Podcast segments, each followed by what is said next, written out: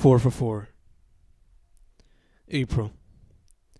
April has become Create Pearl for a lot, but for me that's a year round thing. Create Pearl's just another excuse to go harder on the paint, much like Inktober, NaNoWriMo, and NaPoWriMo. Cuarto Eduardo.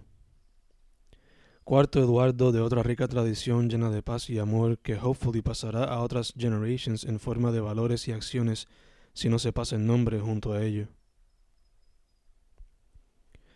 Cuatro temporadas. Cuatro temporadas traen todo tipo de moods, deberían haber más así, tendría más tiempo en esto de la vida, más tiempo para meterle duro a esto que tengo tanto en la mente. For the culture. I do this for the culture because I know others had to go through life without a chance of telling their stories, without a chance of knowing who they inspired or could possibly inspire, without a chance of leaving something behind for others to take and learn from, because technology simply wasn't there for them to do so in a proper manner. And whatever they managed eventually got erased by their own hand or the fault of others. Freedom.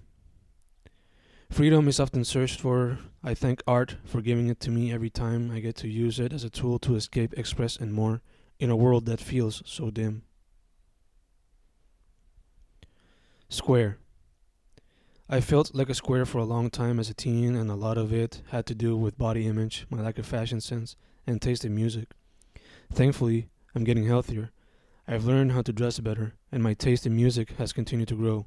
Plus, the fact that I don't care much about what others think helps as well. Ya no soy un cuaderno. I've let loose like Vincent on the dance floor.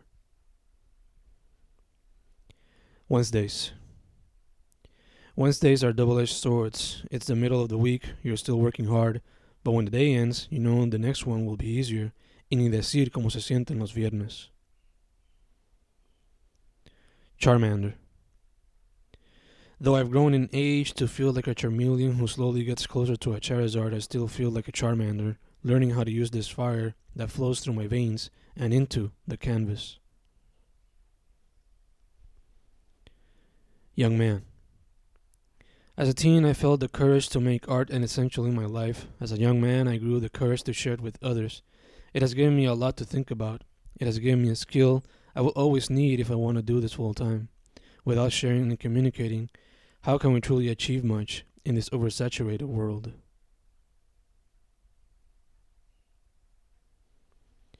Clary Who inspirado por Benito.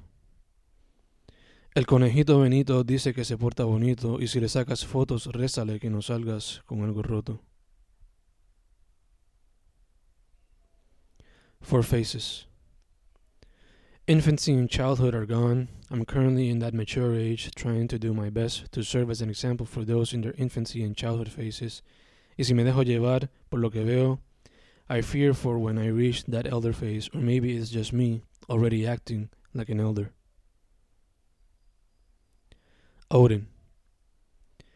I may not be Odin, but I certainly feel like an inspiration to some who are in that constant war between art and content.